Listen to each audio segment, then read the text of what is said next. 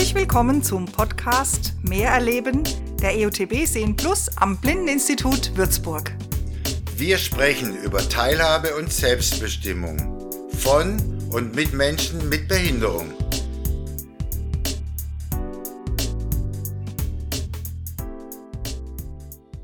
Ja, herzlich willkommen zu unserem Podcast. Heute habe ich die Ehre, den zu eröffnen und mir gegenüber sitzt die geballte Geschwisterpower. Ich begrüße recht herzlich die Ina Hilscher, meine geschätzte Kollegin. Hallo Ina. Hallo Markus. Und gegenüber sitzt die, ihre Schwester Sabine Pfeiffer. Hallo Sabine. Hallo Markus, hallo Ina. Ja, das ist, ihr merkt schon, die Power kommt schon rüber. Wir haben heute ein ganz, ganz wichtiges Thema zu besprechen und freuen uns sehr, dass die Sabine zugesagt hat, über das Thema Inklusion in der Schule zu sprechen. Ein doch sehr heißes Thema und vielseitiges Thema und vielleicht auch wieder schon ein bisschen in Vergessenheit geratenes Thema. Aber dazu wird uns die Sabine jetzt mehr sagen und wenn du dich einfach kurz vorstellen könntest und vielleicht auch gleich mal Gas gibst. Gas geben, okay. Also, ich bin die Sabine Pfeiffer, ich bin Leiterin des Studienseminars für Referendarinnen, die vorwiegend im Förderschwerpunkt Lernen mal eingesetzt sein werden äh, und nebenbei auch noch den Förderschwerpunkt äh, Sprache und emotional-soziales Verhalten. Bedienen, kann man das sagen? Bedienen. Ja, warum jetzt ausgerechnet ich zum Thema Inklusion was sagen soll, weiß ich gar nicht so genau. Es ist natürlich ein Thema, das uns ständig beschäftigt, uns ständig begegnet, weil wir ja auch viele Kooperationen haben mit den Regelschulen. Und da ist es immer Thema, wie kann man denn mit diesem Kind mit sonderpädagogischem Förderbedarf arbeiten? Was kann man denn dem noch beibringen? Oder schlimmstenfalls, der kann gar nichts, nämlich ihn gleich mit in die Förderschule. Ja, da gibt's ja so einen Witz auch, ne? wenn er das Zeug dazu hat. Wenn ne? er das Zeug ja. dazu Also das nur so am Rande, aber wie gesagt, Inklusion ist schon so ein Bereich, wo man irgendwo auch immer wieder abtasten muss, ja, was liegt denn da tatsächlich an? Was, was muss ich denn bedienen als Schulleiter? Oder soll ich das, soll ich, kann ich die Eltern drängen? Die Idee letztendlich kam ja auch von den Eltern, dass sie suchen den Weg in die Schule, wo andere Kinder auch Mhm. sind. Mm, Ich würde da ganz gern mal reingrätschen und zwei Sachen vorher mal klären, nämlich erstmal den Begriff Inklusion. Also was Inklusion überhaupt bedeutet. Dann weiß ich nicht, ob jeder äh, weiß, um was es geht. Es ist im Prinzip ganz einfach, es geht darum, dass Kinder mit und ohne Behinderung gemeinsam lernen. Und Fachleute würden sagen, Kinder mit und ohne Förderbedarf, das eben wegen auch Förderschulen. Ähm, und äh, ein solcher Förderbedarf kann bei den Kindern aus ganz unterschiedlichen Gründen auch festgestellt werden. Mhm. Und das andere, was ich sagen will, ist, dass ja im Jahr 2009 Deutschland die UN-Behindertenrechtskonvention ratifiziert hat und auch nach zehn Jahren nach Inkrafttreten der Konvention ähm, ist noch ganz viel nötig, um ein inklusives Bildungssystem zu verwirklichen. Also das ist auch so der Grund, warum wir heute darüber sprechen. Also der eine, ich jetzt mal der offizielle und der inoffizielle, weil wir als äh, zwei Frauen mit sozialem Hintergrund äh, privat ganz oft darüber streiten, was ist denn jetzt an der Idee gut und was ist vielleicht schlecht, was brauchen wir noch, um uns da auf den Weg zu machen. Ähm, ist es damit getan zu sagen, wir brauchen mehr Geld? Braucht es vielleicht auch noch was anderes? Warum gelingt es denn so schleppend? Ähm, dass wir seit 2009 das nicht zügig hinkriegen. Was hindert uns daran? Genau, das sind so heute unsere Themen.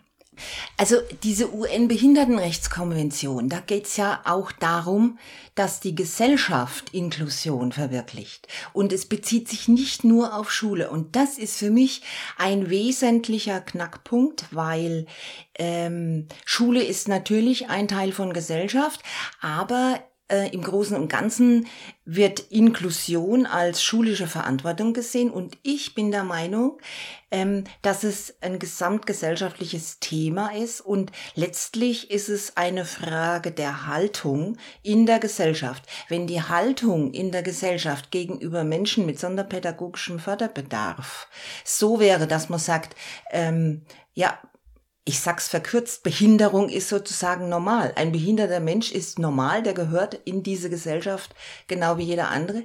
Ähm, dann wären, glaube ich, einige Probleme ausgeräumt, die wir gerade in der Schule erleben. Nämlich ähm, Unverständnis, äh, ja, ich will fast sagen, Intoleranz gegenüber äh, Bedürfnissen von Menschen mit sonderpädagogischem Förderbedarf. Und da krankt's, finde ich, in der Gesellschaft ganz massiv. Ich habe keine Ahnung, wie man ähm, eine Anti-Haltung oder eine, eine Negativhaltung gegenüber behinderten Menschen aufbrechen kann. Im Ansatz vielleicht ähm, durch Begegnung, um Vorurteile abzubauen ähm, das würde letztlich heißen, ähm, ja, wir müssen Begegnungen schaffen in irgendeiner Form zwischen behinderten und nicht behinderten Menschen. Ähm, Vielleicht wäre das ein Ansatzpunkt. Und das Zweite ist ganz sicherlich, äh, dass man die Menschen dazu bringen muss, über ihr eigenes Verhalten zu reflektieren, um eine eigene Haltung zu verändern. Aber das wäre jetzt eher so dieses gesamtgesellschaftliche. Ja. Das ist natürlich ein Riesenfass, was du da aufmachst, mhm. weil das dieses äh, absolute Inklusion und was ist so, wenn, wenn wir es dann äh, ähm, paradiesisch erreicht haben, dass alle, alle, alles inklusive ist. Ja. Und wir sind vielleicht äh, im besten Falle auf dem Weg dahin. Also Barrierefreiheit ja. ist ja ist ja auch was, was, eine, was die ganze Gesellschaft äh, beschäftigt. Also was, was weiß ich, im, im, wenn wir neue Gebäude bauen, ist das ein Thema. Wie, wie viel Barrierefreiheit mhm. braucht ein öffentliches Gebäude? Oder wie viel Barrierefreiheit braucht Sprache? Mhm. Ähm, ja, ich, ich will es jetzt gar nicht im Einzelnen alles aufzählen. Und ein Teil davon ist eben auch die Schule. Mhm. Genau. Also ich finde schon, dass die Schule äh, schon auch ein, ein, guter Platz ist, um sowas auch zu üben, also so ein, so ein Aufbruch.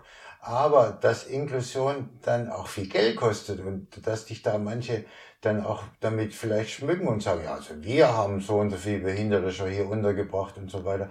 Aber alles ist, hat seinen Preis und seine Frage. Und da frage ich mich dann schon öfters mal, ob das ja so weitergedacht worden ist. Also die Eltern haben den Anspruch, sie möchten ihr Kind da und da unterbringen, aber im Endeffekt ja, sieht oft in der Realität anders aus. Also ich kenne ein Beispiel von einem blinden Kind, erste Grundschulklasse, prima, wird versorgt, Festparteien, Platz hingewiesen und ach, wir, wir achten ja so aufeinander. Und je mehr es dann zum Gymnasium zugeht, dann ist, sind oft solche Gedanken auch weg von den Eltern. Und das Kind, wenn die Pause läutet, sind, ist, das, ist der Blinde alleine oder ist es niemand da, der das versorgt. Also das sind so Sachen, wo ich dann einfach nicht mehr verstehen mag, was da auch dann abgeht oder welche Hilfestellungen sind. Also man muss da ganz schön viele Rahmen setzen, um überhaupt sowas zu erlernen, dass die Kinder das nicht nur so am Anfang mal liebevoll und nett eingeführt und gemacht, sondern wie geht es auch dann später mal weiter. Und da habe ich meine Zweifel ein bisschen. Mm. Ja, also ähm, von meiner Erfahrung her, in der Grundschule gelingt oft Inklusion, was du ja, ja auch sagst, Markus. Ja. Ähm, wobei, man muss schon auch genauer hinschauen, ist es wirklich auch, ist das Kind auch sozial inkludiert oder integriert, was du gerade angesprochen hast? Oder ist es tatsächlich nur, solange die Lehrerin hinguckt, um jetzt mal blatt zu, blatt zu bleiben? Ähm, schwieriger wird's dann natürlich in den höheren Jahrgangsstufen. Ähm, meines Erachtens könnte Schule das leisten äh, und mh, mm, sicherlich mit finanzieller Unterstützung, aber auch mit personeller Unterstützung. Und ja, was du auch gesagt hast, Ina, mit baulichen äh, Maßnahmen selbstverständlich. Und dann muss natürlich auch die Haltung passen. Ähm, aber ein Beispiel. Ähm, eine Kollegin von mir, die arbeitet in Coburg, ist Grundschullehrerin, hat 23 Kinder in der Klasse. Äh, Zwei oder drei davon haben die Diagnose ADHS, also Aufmerksamkeitsdefizitsyndrom. Ein Kind hat eine Autismus-Spektrumsstörung. Ein Kind hat ein Down-Syndrom. 15 Kinder sollen aufs Gymnasium. So, die hat acht Stunden die Woche eine Sonderpädagogin in der Klasse mit dabei, die sie unterstützt. Mhm. Die restliche Zeit der Woche muss sie alleine stemmen. Mhm. Und sie sagt, letztlich werde ich keinem Kind gerecht. Mhm. Ja, und sie unterscheidet da gar nicht zwischen den Kindern mit sonderpädagogischem Förderbedarf oder den Kindern, die aufs Gymnasium sollen, sondern sie sagt, äh, äh das ist ein Spagat, den ich nicht leisten kann. Und da fehlt halt an personeller Unterstützung, auch an finanzieller Unterstützung. Mhm. Und da kann Inklusion nicht gelingen. Das ist ja heute noch immer so, also wir, dürfen es ja sofort auf die Realität auch umsetzen, was, was an, an Bedürfnissen auch in den Schulen mit, mit Laptops und mit sonstiger Ausstellung, selbst das kommt ja nicht so richtig in Gang. Wenn die Eltern nicht damals hätten so nachhinterher gewesen, gewesen wären, dann wäre doch vieles gar nicht so angegangen. Also ich glaube, du hast recht, das ist so, so ein ganz großes äh, Spektrum da. Aber ich denke mir mal, je mehr wir auch da Aufklärung machen, wie es tatsächlich ist, desto mehr können wir vielleicht auch Menschen erreichen, die sagen, ihr habt recht, es geht gar nicht mehr so. Aber trotzdem, Inklusion ist wichtig. Ja, unbedingt, unbedingt. Ähm, also aus, aus der Sicht der Befürworter ähm, liegen die Vorteile eigentlich hier auf der Hand. Also zum einen hilft sie den, den Menschen, äh, ihr Potenzial zu entfalten und zum anderen sorgt sie für mehr soziale Gerechtigkeit und Kontakte zwischen behinderten und nicht behinderten Menschen. Also genau das, was wir ja eigentlich fordern und uns wünschen. Mhm.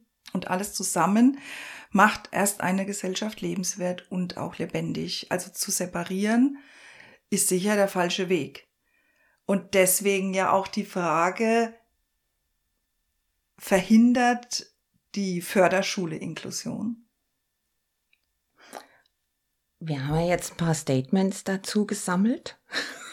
Soll ich die jetzt schon verlesen? Wenn dir eins einfällt, klar, oder verlesen. Ja, kannst ja mal eins vorlesen. Also äh, das ist ja so entstanden, dass ich diese Frage weitergegeben habe an Kolleginnen und auch an meine Referendarinnen. Und ähm, ich habe da ganz interessante Antworten bekommen. Und ja, ich lese jetzt da einfach mal zwei vor. Ja. Die Frage war ja verhindern Förderschulen Inklusion. Da schreibt eine Kollegin, man könnte hier die Gegenfrage stellen, verhindert das Gymnasium, die Realschule, die Mittelschule nicht die Inklusion? Man müsste das Problem von einer anderen Seite angehen. Mangelnde Ressourcen, der Mangel an ausgebildetem Personal, ein überaus halbherziger Ausbau eines inklusiven Bildungssystems, das verhindert in erster Linie die Inklusion im schulischen Bereich. Ich denke, das knüpft ähm, genau an das an, was wir gerade auch schon gesagt mhm. haben, Markus.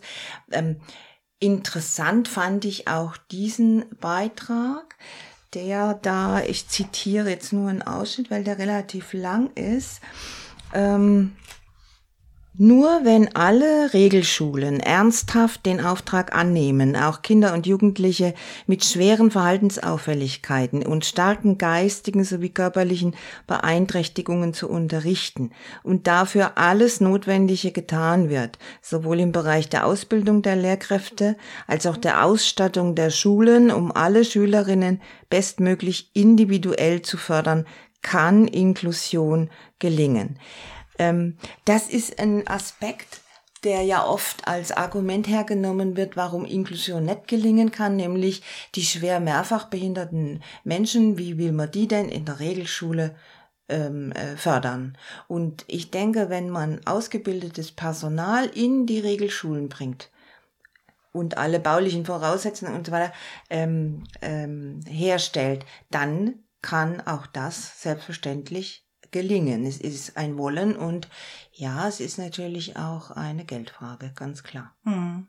Und es würde natürlich bestehende Systeme auch hinterfragen und, und Lehrpläne. Also man müsste dann viel genauer hingucken, äh, welche Unterrichtseinheiten sind für alle sinnvoll und wo müsste man mehr differenzieren, wo müsste man vielleicht für die einen äh, diese und für die anderen jene Förderangebote machen. Mhm. Genau, wo braucht ein Kind mehr Ruhepausen, mhm. wo braucht ein mhm. Kind mehr äh, Zeit, zum, ja. um sich auszupowern. Ja. Es wäre eine, eine individuelle Beschulung. Ja. Und äh, da könnte man natürlich jeden, jeden und jede mitnehmen.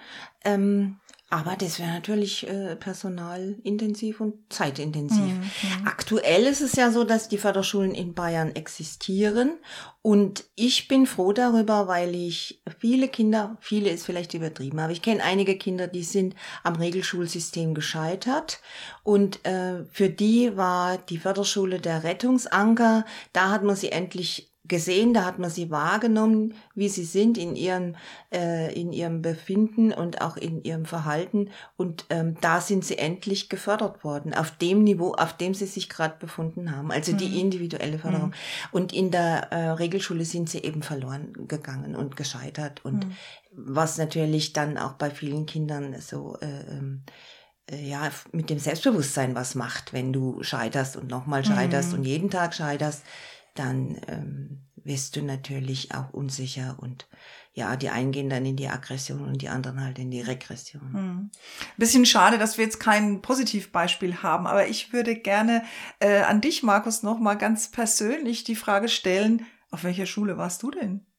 Ja, hm, ich war auf der Waldorfschule und dazu stehe ich auch total. Und die haben damals, das war schon sehr lange her in Stuttgart, haben die praktisch da ähm, mich aufgenommen als Sehbehinderter, damals noch Sehbehinderter und haben sich an sich überhaupt nicht drum gekümmert, dass ich schlecht sehe. Die haben nur gemerkt, da ist was und wir hatten ja auch damals keine Bücher, also wir mussten unsere Bücher abschreiben von der Tafel.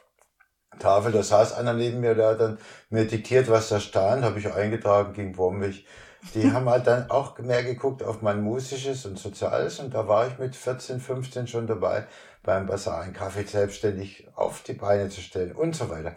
Also ich habe da gute Erfahrungen gemacht und ich glaube, das ist auch so ein bisschen schon so eine, eine Sichtweise auf, wie weit man persönlich damit äh, sich selber konfrontiert oder da das zulassen kann, dass sich vielleicht auch Lehrer gar nicht so drum kümmern.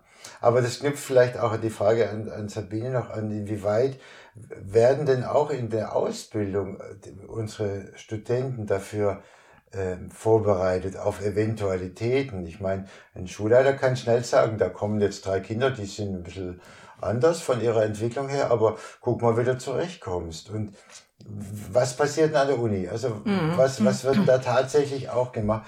Die Waldorfschule, die hat da, äh, die sieht ein, die hat ein anderes Menschenbild, die sieht es mehr umfassend und, und vielleicht auch von, vom Spirituellen mehr getragen und so weiter. Da geht's gar nicht so konkret drum. Wir hatten in der Waldorfschule auch eine Schule für Körperbehinderte und so. Aber ich persönlich war der Einzige, der, sagen wir mal, mit Sehbehinderung zu tun hatte. Und ich habe es genossen, ich fand es gut, die haben sich einen feuchten Kehrwisch drum gemacht. Also ich, nochmal die Frage zurück, Sabine, was, wie, wie, was tut jetzt die Universität? Ich, ich, ich behaupte immer, die Pädagogik hat irgendwo mal, ist mal stehen geblieben und jetzt kriegt es ganz dick ab, auch, auch mit der ganzen Videogeschichte und so weiter. Inwieweit werden die Kollegen da auch mitgenommen oder in der Ausbildung befragt oder, oder konfrontiert? Mm -mm. Äh, also man, man kann es von zwei Seiten beleuchten. Das eine ist das Strukturelle. Ähm, da muss man einfach sagen, wie ist das Studium organisiert. Sehr klar, wie es seit 50 Jahren organisiert ist. Man studiert ja. entweder Grundschullehramt oder Mittelschullehramt oder man studiert eben Sonderpädagogik. Ja. Und auch da ist es ja witzig, weil da teilen wir ja immer noch ganz strikt in Förderschwerpunkte ein. Es, Und der Mensch ja. äh, ist ja ein, ein ganzheitliches Wesen. Also ich kenne kein Kind, das jetzt reine äh, Lernbehinderung hat im klassischen Sinne. Ja. ja, da wird immer auch das Verhalten mitspielen oder die Sprache oder so. Ähm, von daher ist auch, ist das von der Struktur her schon, finde ich, äh, sehr überholt und veraltet. Und von den Inhalten her weiß ich, dass ähm, Studierende der Grundschulpädagogik oder der Mittelschulpädagogik, ähm, die können Seminare besuchen, wo es um Inklusion geht oder wo es um Sonderpädagogik geht. Aber soweit ich informiert bin, ist nur ein Seminar während des ganzen Studiums verpflichtend. Und das ist das, was sie an, an Wissen mitbringen. Mhm. Und dann äh, kommt das Referendariat und ähm, jetzt kann ich nur von Unterfranken sprechen. Ähm, wir sind schon sehr darauf bedacht, sowohl die Kolleginnen und Kollegen aus dem Grundschulbereich oder Mittelschulbereich als auch die Kolleginnen und Kollegen aus dem Förderschulbereich, dass wir in Kooperation gehen und ähm, äh, ja, Ich hänge es vielleicht an einem Beispiel auf. Also ich mache eine Kooperation mit einer Kollegin, äh, die hat das Grundschulseminar Miltenberg und wir treffen uns im, ähm, einmal pro Jahr. Ihre ähm, Referendarinnen, Referendare schicken meinen Referendarinnen Beschreibungen von Schülern, Schülerinnen, die ihnen in irgendeiner Form auffallen. Wir versuchen dann rauszukriegen, woran könnte es liegen, was könnte Sache sein und äh, gehen dann in die Beratung. Und ähm, das sind ganz spannende Aha-Momente, äh, wo meine Referendarinnen feststellen, holla, die haben ja wirklich teilweise Ahnung, was ähm, präventive Maßnahmen von Verhaltensregulierung ähm, äh, anbelangt zum Beispiel. Ähm, und meine ähm, und die Leute aus der, aus der Grundschulpädagogik ähm, kriegen mit, hey, die gucken genau hin und die schauen jedes Kind einzeln an und die wollen ergründen, warum zeigt dieses Kind dieses Verhalten. Also das ist ein beiderseitiges Lernen, das empfinde ich als sehr, sehr fruchtbar. Ja.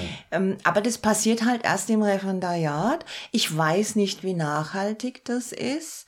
Ähm, das sind halt alles Versuche, aber ja, man ist ja auf dem Weg, hast du vorhin gesagt, Markus. Gell? Ja, also ich denke, da wird das hängt auch ein bisschen von den Einzelnen ab, inwieweit man jetzt, sagen wir mal, in der pädagogischen Linie bleibt oder ob man einfach auch mal über den Tellerrand rausschaut und ja, seine Aufgabe auch anders ernst nimmt. Und da wünsche ich mir ganz viele Kollegen, ja. Mhm, mhm. die so denken auch und die, die mal vielleicht wegkommen von diesem ganzen System und dieser Struktur und dieser Verhärtung.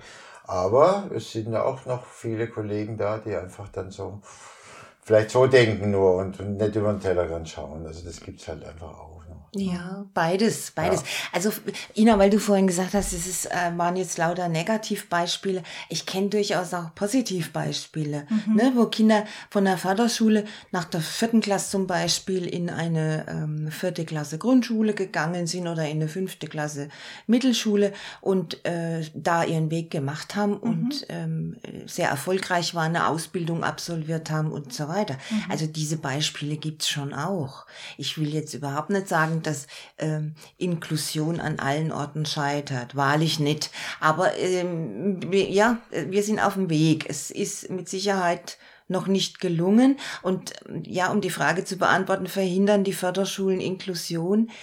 Ich würde sagen, nein, die Förderschulen haben äh, mindestens zur Zeit noch absolut ihre Berechtigung.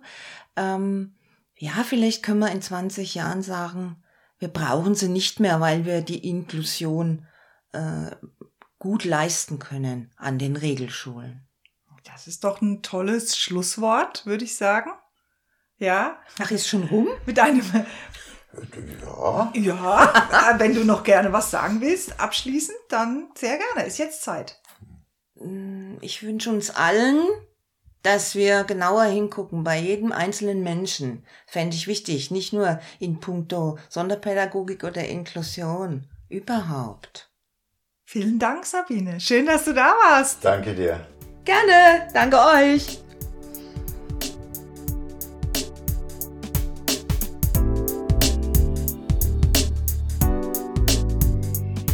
Vielen Dank fürs Zuhören. Die EUTB ist eine Beratungsstelle für Menschen mit Behinderung und deren Angehörige. Wir beraten kostenlos und werden gefördert vom Bundesministerium für Arbeit und Soziales. Nähere Infos und eine Beratungsstelle finden Sie unter www.teilhabeberatung.de.